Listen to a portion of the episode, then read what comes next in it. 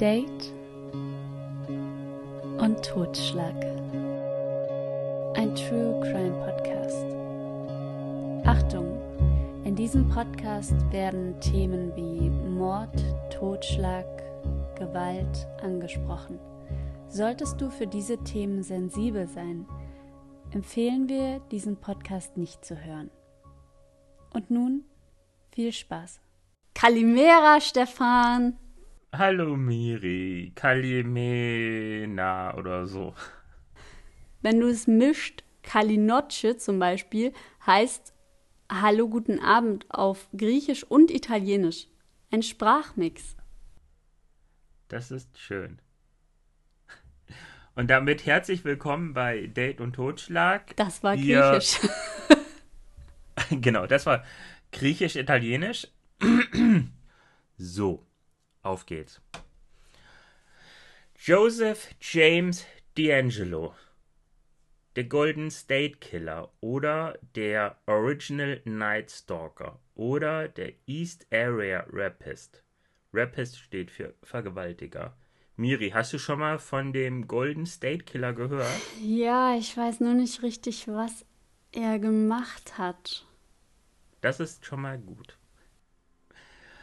Also, das sind nur drei der Namen, unter dem Joseph James D'Angelo bekannt oder eher berühmt berüchtigt wurde. Zwischen 1974 und 1986 beging er 13 Morde, 50 Vergewaltigungen und 120 Einbrüche. Ähm, das sind nur die Taten, die ihm zugeordnet werden konnten. Es können mehr sein. D'Angelo observierte seine Opfer erst eine Zeit lang, brach dann in die jeweilige Wohnung ein, stahl persönliche Gegenstände und ließ eine Tür oder ein Fenster offen, um dann später erneut in das Haus einzudringen. Dann wurde die Frau vergewaltigt, und der Mann wurde quasi, oder der Partner wurde im Nachbarzimmer gefesselt und musste alles mitbekommen. Nach einer langen Quälerei wurden beide dann erschossen oder irgendwie anderweitig getötet. Sein Eindringen bzw. seine Taten waren durch ein sehr hohes Maß an Aggressivität gekennzeichnet oder eher wurden durch ein sehr hohes Maß an Aggressivität gekennzeichnet. Ähm, Aggressivität war schon immer ein, ja, wie kann man sagen, ein Begleiter von ihm, aber da komme ich später nochmal darauf zu ähm, sprechen. Ja, da Und wollte ich dich gerade nämlich fragen, warum mussten die Männer zuschauen? Nein, zuhören. Zuhören, genau. Und ähm, was hat er gegen Frauen? Also, da gibt es eine These zu einem das hohe Maß an Aggressivität erstmal gegen die, gegen die Frau, weil die äh, Vergewaltigung war nicht nur, in Anführungszeichen wirklich nur reine Vergewaltigung, sondern richtig aggressiv und brutal. Und zu anderem war ein anderes Kennzeichen die hilflos gemachten Partner, die die die, Gewalt, äh, die, die Vergewaltigung mitbekommen mussten. Also es gab da immer zwei, ähm, zwei Parts. Einmal die, die brutal, die extrem hohe Aggressivität bei der Vergewaltigung und das Hilflosmachen des Partners. Und da gibt es einen Bericht des Sohnes, also seines Paten, nee, seines, seines Neffens, ähm, seine Schwester erzählte ihrem Sohn, kurz bevor sie am Krebs starb 2017, sie wusste nicht, dass ihr Bruder der Golden State Killer ist, dass sie im Alter von sieben Jahren in einem Lagerhaus in Westdeutschland von zwei Männern vergewaltigt wurde, habe dabei hilflos zusehen müssen. Die Eltern zu denen die Kinder natürlich dann gerannt sind und es erzählt hatten, haben den Kindern verboten, darüber zu reden. Ähm, die Parallele zwischen D'Angelos Hilflosigkeit in dieser Situation und der Hilflosigkeit der Partner seiner Opfer, die er bewusst herbeiführte, ist offensichtlich. Aus psychologischer Sicht wirkt es durchaus plausibel, dass diese Ereignisse, dessen hilfloser Zeuge er als Kind wurde, die Angelo geprägt haben und sich die traumatische Erinnerung daran im Rahmen seiner Pubertät an seine eigene Sexualität gekoppelt haben könnte. Im Kern seiner sexuellen Fantasie stehen die Hilflosigkeit, Angst und Erniedrigung seiner Opfer, eben die Gefühle, die seine Schwester und er mit großer Wahrscheinlichkeit in dem Lagerhaus empfand. Das war eine Aussage einer Psychologin, die sich mit dem Fall D'Angelo, als er dann enttarnt, wo, enttarnt wurde, wo er dann ähm, geschnappt wurde, ähm, das war dann ihre Hypothese. Also sprich, diese Vergewaltigung seiner Schwester wird ihn, soll ihn wohl geprägt haben. Ja, aber krass, mit zwei Jahren, ne? Nee, das nee, er war zweieinhalb Jahre ja. älter. Ah, okay. Also er war neun, ein, neuneinhalb ja, Jahre. Mit neuneinhalb kann man sich viel merken. Ja, definitiv. Ähm, eine andere Schwester von D'Angelo sagte nach seiner Verhaftung aus, dass wohl D'Angelo selbst auch von ihrem Vater in der Kindheit vergewaltigt wurde. Das ist jedoch nicht belegt. Also es kann eine, eine Vergewaltigung, bei der er Zeuge wurde und hilfloser Zeuge war, das ist belegt. Mhm. Ähm, wiederum, dass D'Angelo selbst vergewaltigt wurde, ist nicht belegt. Aber steht im Raum.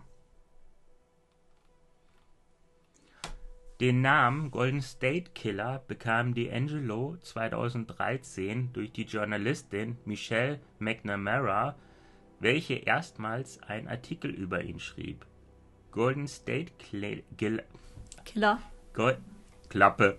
Golden State Killer klingt logisch, da D'Angelo seine Verbrechen im sogenannten Golden State beginnen.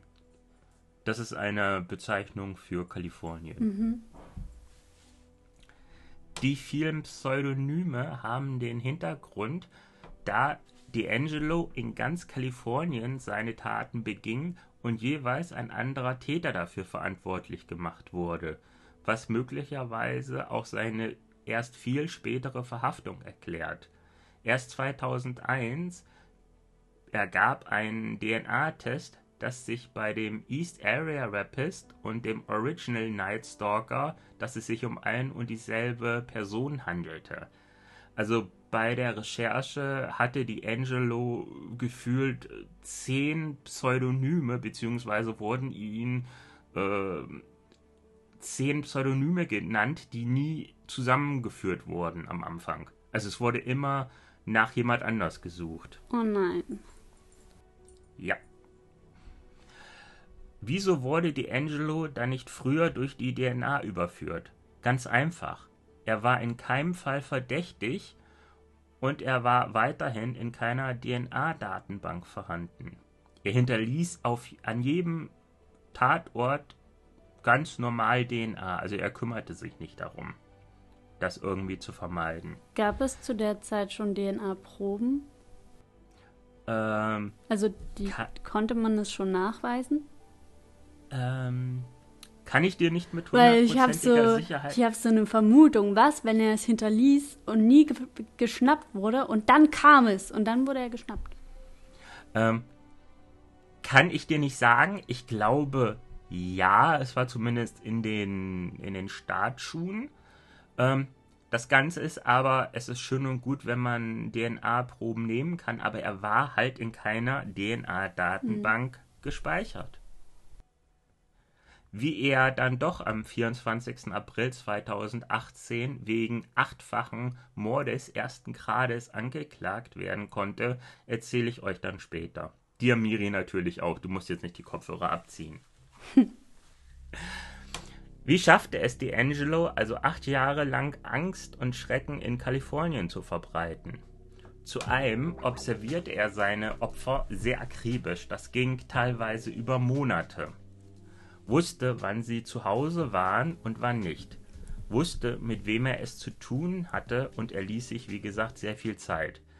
Dies führte auch dazu, dass D'Angelo an einigen Tatorten nach der Tat länger blieb, sei es nun Einbruch, sei es nun Vergewaltigung und Mord, und sich da erstmal was zu essen machte oder am Kühlschrank bediente. Das ist schon sehr krass. Ja, das ist wie in so einem Film. Vor allem, es gab ja kein Social Media zu der Zeit.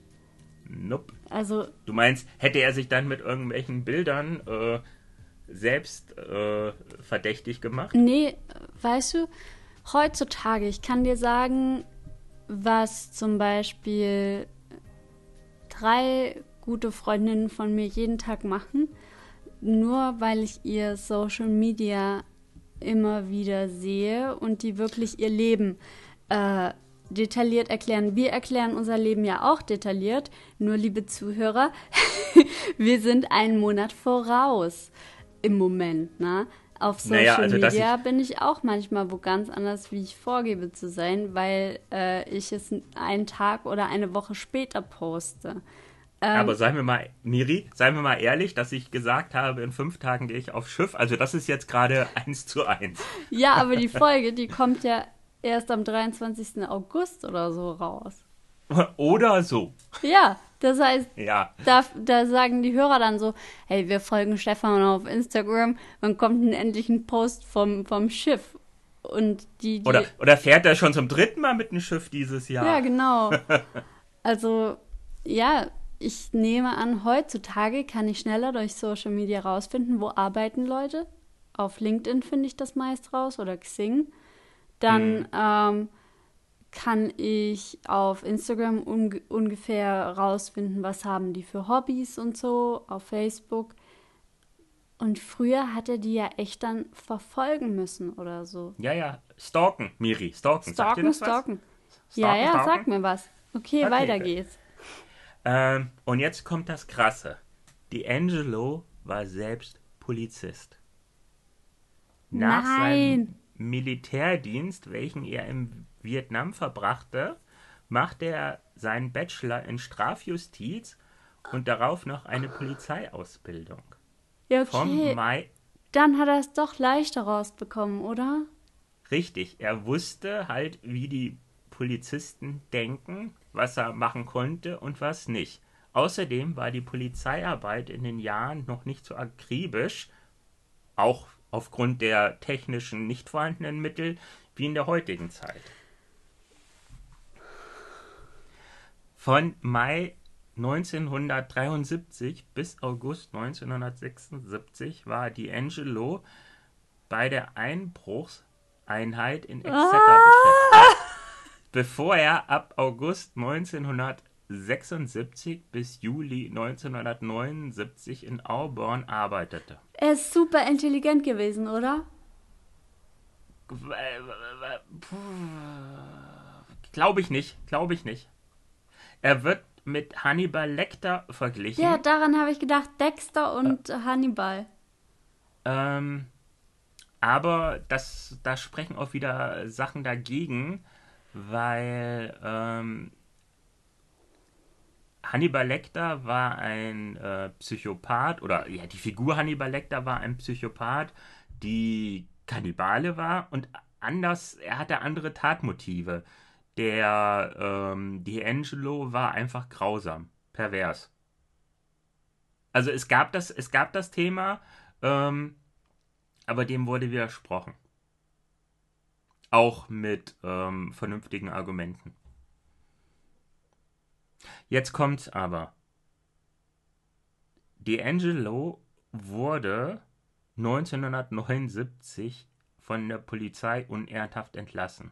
Weißt du warum? Weil, Weil er. Ja? weil er erwischt wurde, wie er Dinge vernichtet hat. Nein, noch dümmer. Er hat in einen Laden einen Hammer und ein Hundeschutzmittel gestohlen. Den nächsten Einbruch. ich habe ich hab keine Ahnung, aber jetzt mal ernsthaft. Ich bin Polizist und dann. Ich glaube nicht, dass Polizisten so wenig verdienen und dann klaue ich doch keinen Hammer und ein Hundeschutzmittel. Also das klaue ich sowieso nicht. Aber, äh? Polizisten verdienen tatsächlich meist viel zu wenig. Ich habe in Saarbrücken in einem Fitnessstudio gearbeitet und die meisten 450-Euro-Kräfte dort waren Polizisten, weil die gesagt haben, ja, ich verdiene da nicht so viel. Und mehrere haben dann auch die Umschulung zum Vollzeittrainer gemacht. Und einer davon mhm. war in der ähm, Digital Cyber Security äh, Polizei. Die hatte da eine sehr hohe Stelle. Und ich weiß, mhm. dass in diesem Fitnessstudio die Trainer 2200 Euro ähm, am Ende des Monats auf ihr Konto kriegen. Und dann okay. dachte ich, verrückt, dass sie den Job wechselt, weil ich dachte, als Polizist verdient man sehr, sehr gut. Vielleicht ist einer unserer Hörer Polizist und will mal ein Interview zu dem Thema geben.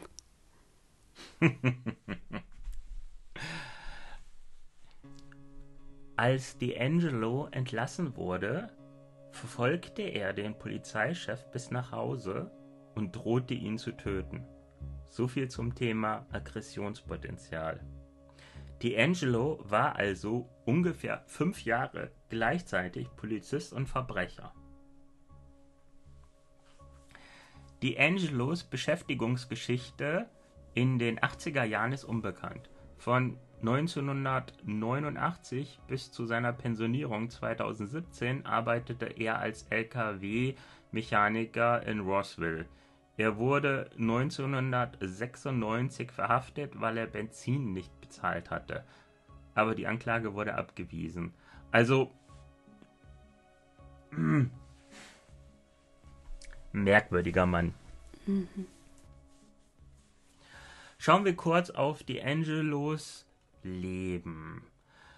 Wie gesagt, ähm, Aggressivität begleitete ihn schon sein Leben lang. In den Teenagerjahren beging er einige Einbrüche und er soll Tiere gefoltert und getötet haben.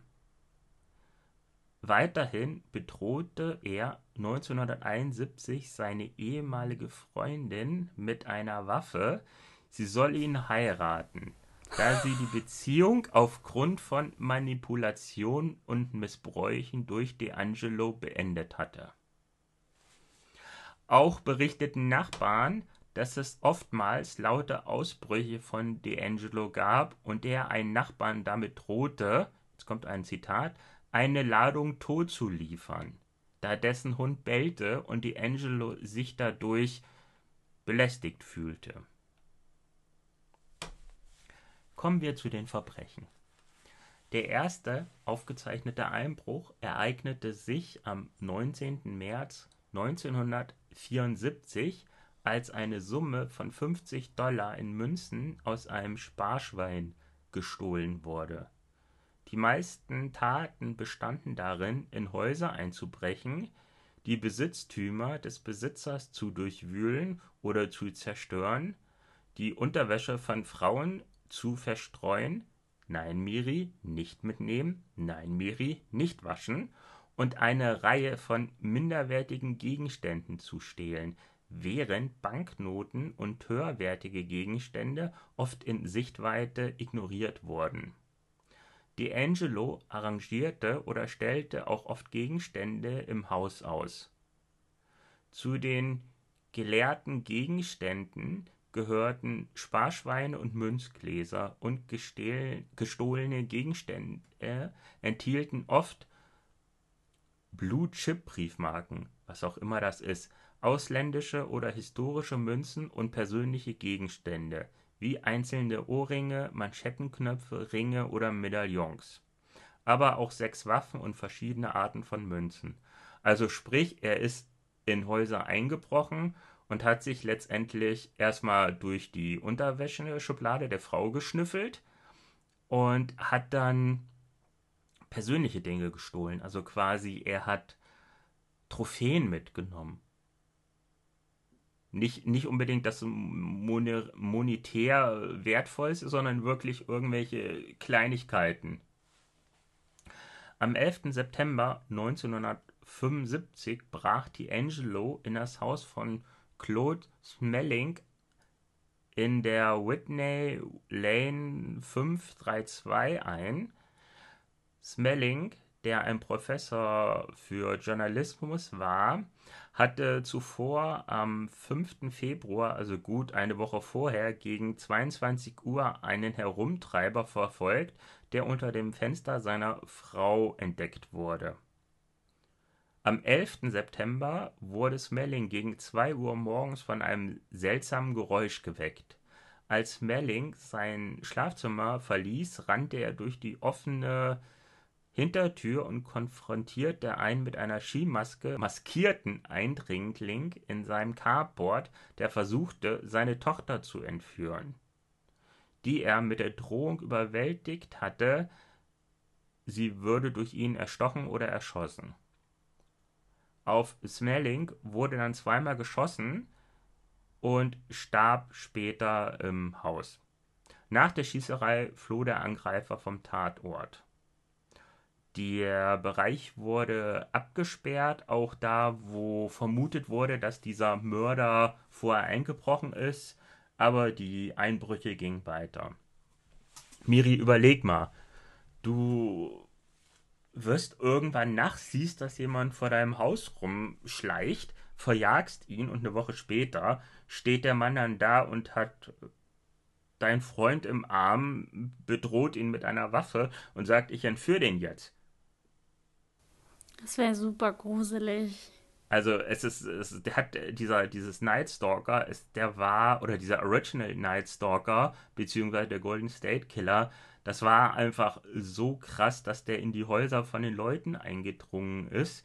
Das hatte ich ja später, oder nicht vorher schon mal erwähnt, ähm, dass ich das bei Ted Bundy auch so krass fand, wo er in dieses Studentenhaus eingedrungen ist und dann vier Studentinnen nebeneinander vergewaltigt hat, also in nebeneinander liegenden Zimmern. Mhm. Also ich finde, das ist ja nochmal, du dringst in die Privatsphäre von jemand ein, in seinen quasi Safe Space und dann, also auf der Straße, glaube ich, ist es einfacher, jemand anzugreifen. Aber du, ich möchte jetzt nicht irgendwie als nächster Täter ich habe gedacht, wir haben jeden Abend unser Balkon, ähm, unsere Balkontüre offen.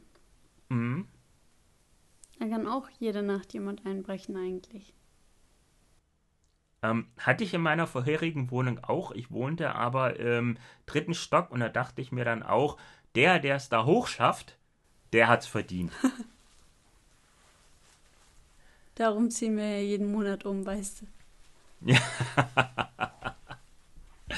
Gegen 20.30 Uhr am 12. Dezember 1975 betrat ein maskierter Mann den Hinterhof eines Hauses in der Nähe der Stelle, an den der Ransacker, das so wurde D'Angelo damals äh, genannt,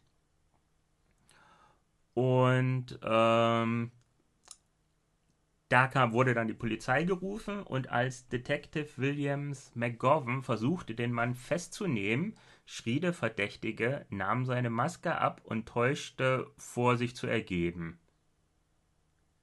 Nachdem McGovern einen Warnschuss abgegeben hatte.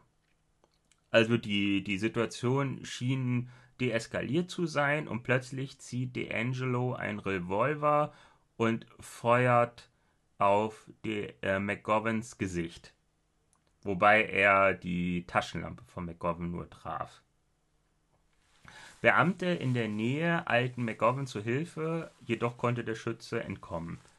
Also er ist sich zu nichts zu schade und versucht jeglichen Trick, um nicht gefangen zu werden.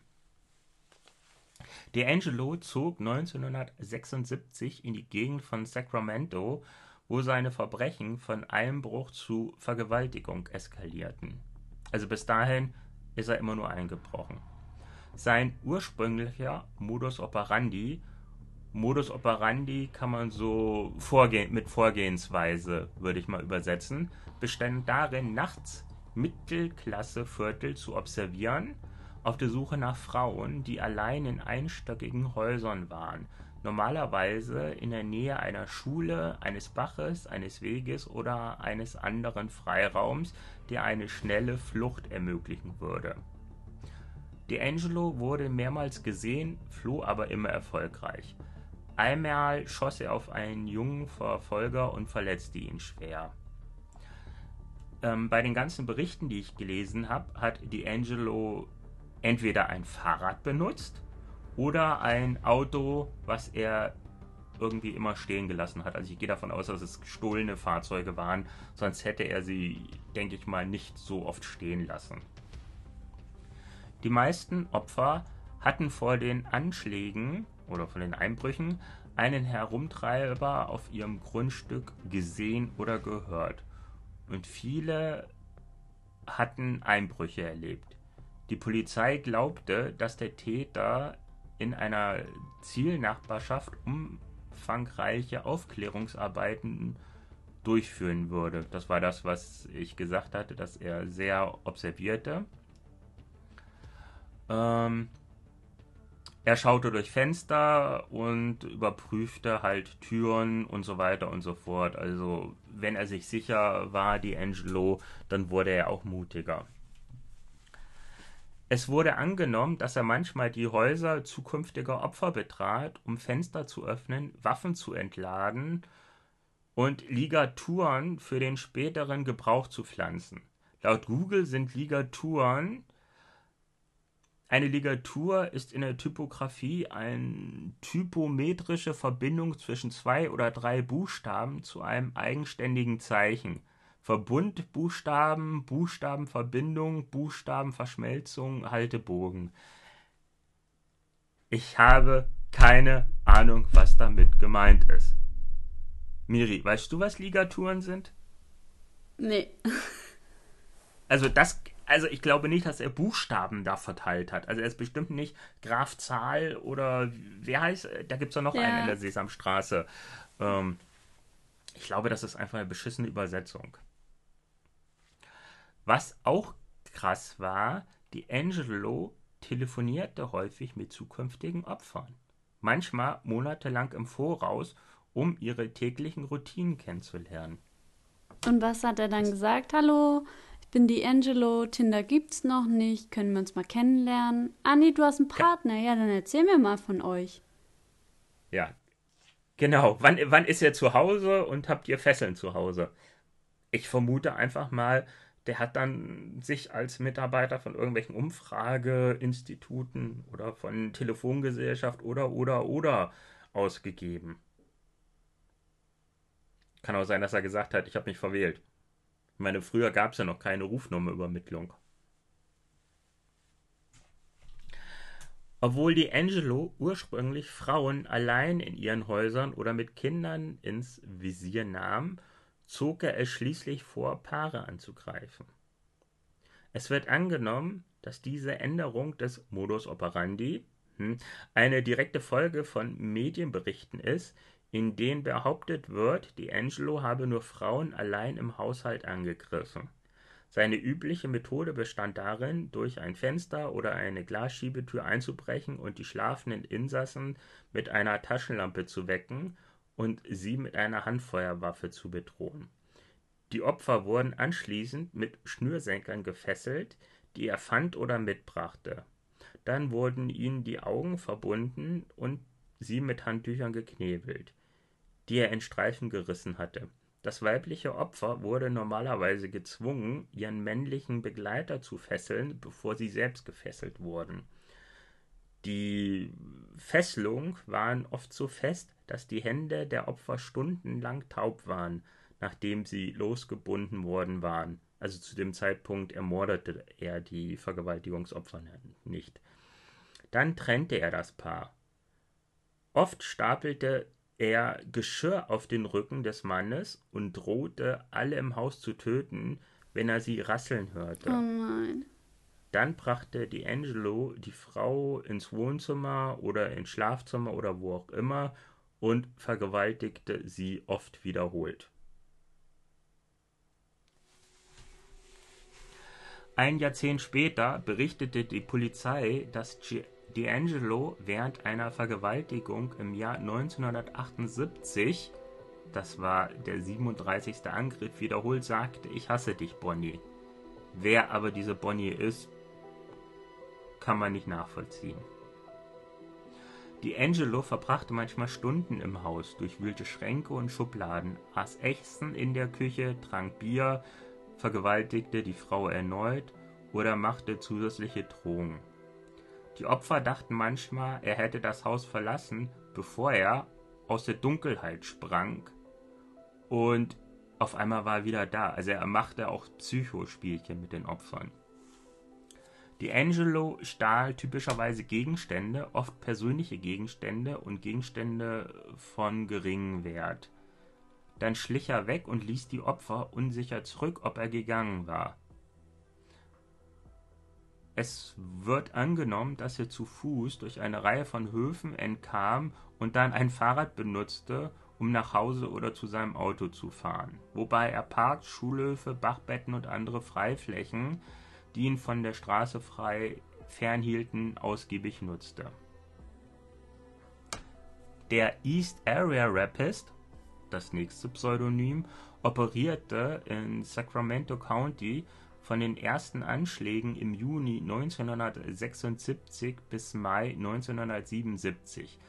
Nach einer dreimonatigen Pause schlug er im September in nahegelegenen San Joaquin County zu, bevor er für alle bis auf einen der nächsten zehn Angriffe nach Sacramento zurückkehrte.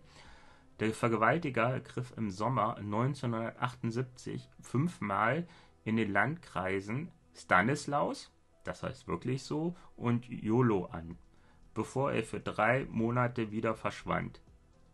Die Angriffe verlagerten sich dann im Oktober hauptsächlich auf Contra Costa County und dauerten bis Juli 1979. Kurz nach der Vergewaltigung am 5. Juli 1979 zog D'Angelo nach Südkalifornien und begann seine Opfer zu töten, wobei er im Oktober zuerst in Santa Barbara County zuschlug.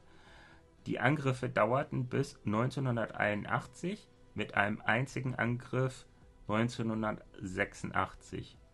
Nur das Paar im ersten Angriff überlebte, alarmierte Nachbarn und zwang den Eindringling zur Flucht. Die anderen Opfer wurden durch einen Schuss oder Schläge ermordet. Da D'Angelo jahrzehntelang nicht mit den Verbrechen in Verbindung gebracht wurde, war er in der Gegend als Night Stalker bekannt, bevor er im Original Night Stalker umbenannt wurde, nachdem der Serienmörder Richard Ramirez den früheren Spitznamen erhalten hatte. Aber Miri und liebe Zuhörer, die Geschichte über den Night Stalker ist eine ganz andere Geschichte. Ich habe jetzt ganz, ganz viele Berichte und ähm, Beschreibungen, wie er bei seinen Morden vorgegangen ist und so weiter und so fort.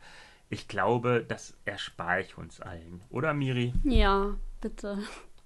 Okay. Dachte ich mir schon. D'Angelo rief gerne bei seinen ehemaligen Opfern an. 9. Dezember 1977. Während der Weihnachtszeit 1977 erhielt ein früheres Opfer einen Anruf, den sie ihrem Angreifer zuschrieb. Der Angreifer sagte Frohe Weihnachten, ich bin es wieder. 2. Januar 1978 das erste bekannte Vergewaltigungsopfer erhielt am 2. Januar 1978 einen Anruf unter einer falschen Nummer, in dem er nach Ray gefragt wurde. Der Anruf wurde aufgezeichnet und die Polizei vermutet, dass es derselbe Anrufer sein könnte, der sie später am Abend bedrohte. Also sprich, es gab mehrere Anrufe. Dieser Anruf wurde auch aufgezeichnet und vom Opfer als die Stimme ihres Angreifers identifiziert. Der Anrufer sagte, ich werde dich töten, werde dich töten, werde dich töten. Hündin, Hündin, Hündin, verdammte Hure.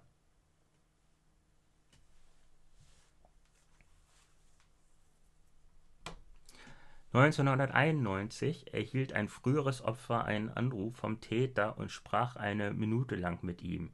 Sie konnte eine Frau und Kinder im Hintergrund hören.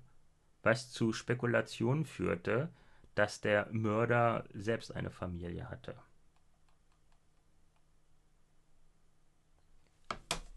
Der sogenannte Final Call war 2001.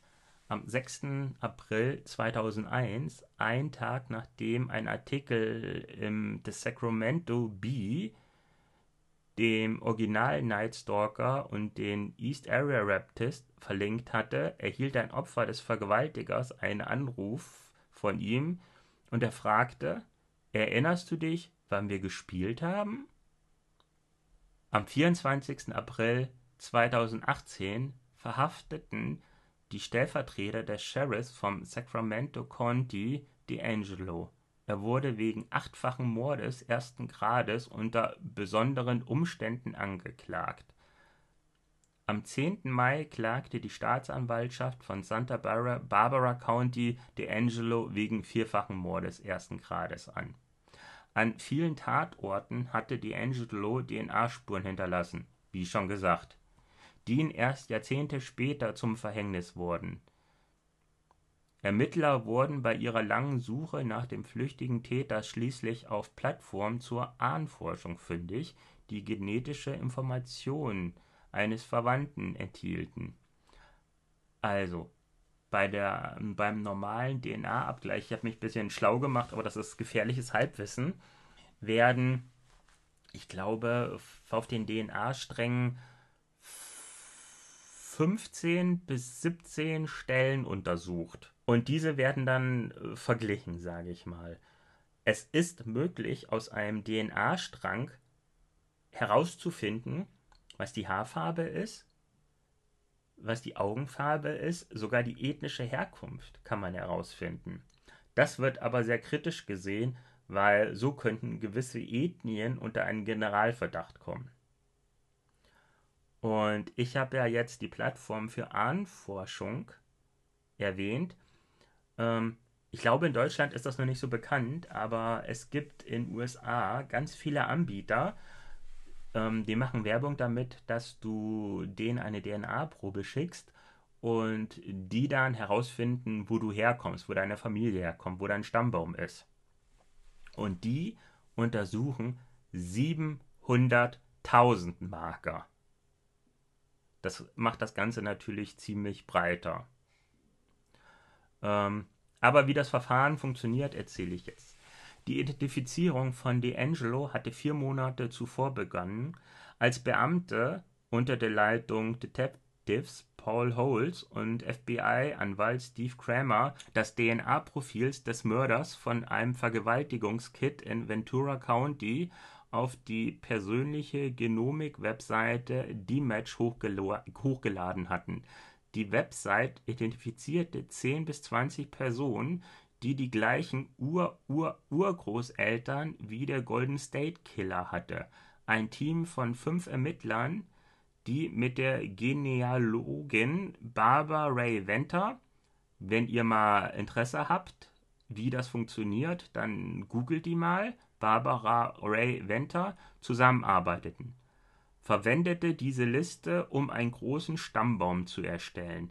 Allein der Baum, der sich schließlich mit D'Angelo verband, enthielt ungefähr 1000 Menschen.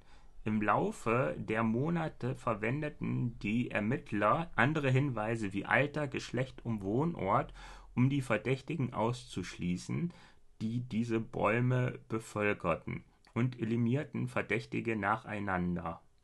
Nein, sie wurden nicht eliminiert, sie wurden nicht erschossen oder äh, vergiftet oder was weiß ich was, sie wurden einfach nur ausgeschlossen. Aus diesem Baum stellten sich zwei Verdächtige heraus. Einer wurde durch einen DNA-Test ausgeschlossen, so dass D'Angelo als Hauptverdächtiger übrig blieb. Am 18. April wurde heimlich eine DNA-Probe vom Türgriff von D'Angelos Auto genommen. Eine weitere Probe wurde später aus einem Taschentuch entnommen, das in D'Angelos Mülltonne am Straßenrand gefunden wurde. Beide wurden mit Proben abgeglichen, die den Golden State Killer Verbrechen zugeordnet wurden, und es passte. D'Angelo legte nach seiner Verhaftung eine Art Geständnis ab, das sich kryptisch auf eine innere Persönlichkeit namens Jerry bezieht, die ihn gezwungen habe, die Welle vom Verbrechen zu begehen, die 1986 abrupt endete. Laut der Staatsanwalt von Sacramento sagte D'Angelo nach seiner Verhaftung im April 2018 allein in einem Polizeiverhörraum zu sich selbst, ich hatte nicht die Kraft, ihn herauszudrängen. Er hat mich gemacht, er ging mit mir. Er war wie in meinem Kopf. Ich meine, er ist ein Teil von mir. Ich wollte diese Dinge nie tun. Ich stieß Jerry raus und hatte ein glückliches Leben. Ich habe all diese Dinge getan. Ich habe ihr ganzes Leben zerstört. Jetzt muss ich den Preis dafür zahlen.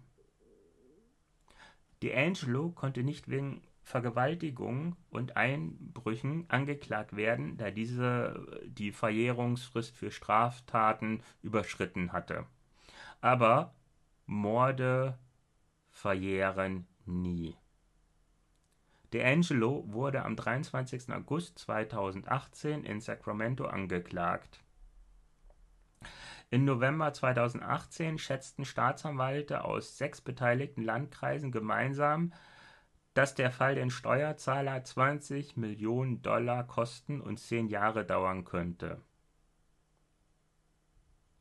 Bei einem Gerichtsverfahren am 10. April 2019 kündigten die Staats kündigte die Staatsanwalt an, dass sie die Todesstrafe für D'Angelo beantragen würden, und der Richter entschied, dass Kameras in dem Prozess erlaubt sein würden.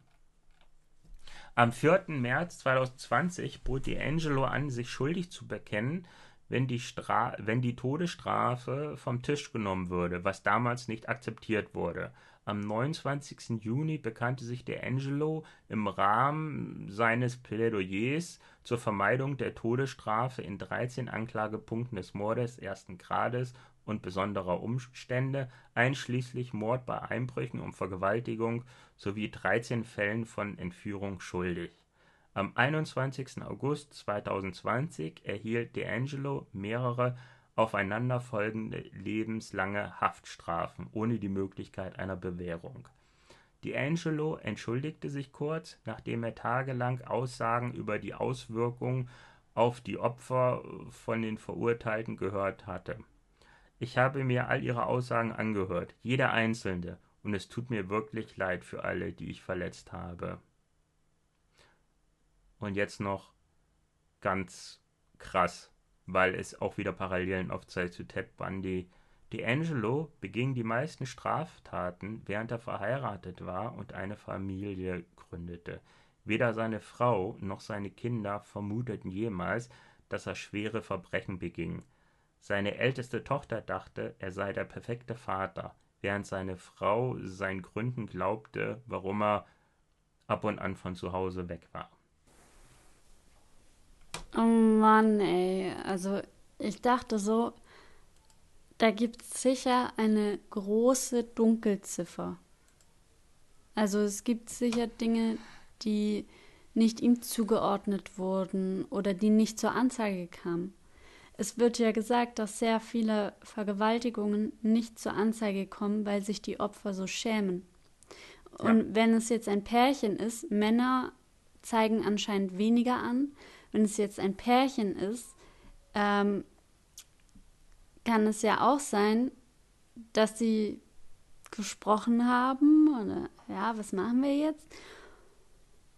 Und sie dann gesagt haben, nein, komm, lass das, lass das nicht anzeigen, weil sie sich so schämen oder so. Also das ist hm. so krass, wie hoch die Dunkelziffer in diesem Bereich ist. Und was noch dazu kommt, ich habe in einem anderen Interview gehört, dass es auch so eine Art Verdrängungssyndrom gibt, dass Leute wirklich ähm, schlimme Erlebnisse einfach vergessen. Ja, aber. So als, so als Selbstschutz. Also bei, bei Vergewaltigung gibt es das ja oft in der Kindheit, dass man das verdrängt und es dann in der Jugend, äh, im, so in den 18er, 20er Jahren, äh, wieder hochkommt oder wenn diese Hm. Menschen äh, dann Kinder bekommen. Also es kann Oder eine immer. Therapie machen. Ja, genau. Also so Traumas können ja immer ausbrechen, wenn man sie als Kind verdrängt hat. Egal, was für ein Trauma es ist, es, irgendwann kommt es. Ähm, ja. Ich glaube, das ist so wie ein aufgeblasener Ball, den man nach unten drücken möchte im Wasserbecken. Der drückt ja, der drückt ja immer nach oben und irgendwann passt man nicht auf und dann kommt der Ball hoch. Mhm. Ja. Also was ich, was ich krass finde, ist auch schon wieder dieser, dieser vorgezeichnete Weg quasi von D'Angelo. Ähm, angefangen bei der Vergewaltigung seiner Schwester. Ob er nun selbst vergewaltigt wurde, das weiß man nicht. Aber dass diese, auch wir hatten auch bei, war das jetzt bei Bundy oder war das bei, bei irgendeinem anderen, der Tiere gequält hat? Äh, ja, das Manson? hatten wir bei oh, der Ziegenhodendoktor. Nee, mir fällt nicht ein, äh, bei wem gerade. Aber du kannst dich es auch noch ist dran auf erinnern. jeden Fall ein, ein Zeichen, ja. Oder auch, dass die, dass die Familie ihn für den perfekten Vater gehalten hat und Ich- einfach nicht da. Ich finde, es klingt echt wie so eine Serie, also wie Dexter oder so. Ganz verrückt. Ja. Auch, dass, dass ein Polizist selbst zu, zu seinem quasi Gegenspieler wird. Mhm. Ich meine, der hat ja im Einbruchsdezernat gearbeitet und hat dann Einbrüche begangen. Wurde bei dir eigentlich schon mal eingebrochen? Nicht, dass ich wüsste. Ja, bei mir auch nicht, dass ich wüsste. Kalinoche, Nastrovje, jedno pivo, prosim. Bis nächste Woche. Seid lieb zueinander. Ciao. Tschüss. Ach so, tschüss André, tschüss Jesse. Tschüss! Das war Date und Totschlag. Ein True Crime Podcast. Nach dem Wunsch von Stefan und Miriam. Produziert von Stefan und Miriam. Yay. Ach so, übrigens. Dieser Podcast hat noch keine Folgenherausgabetermine. Darum abonniere diesen Podcast, um keine Folge zu verpassen.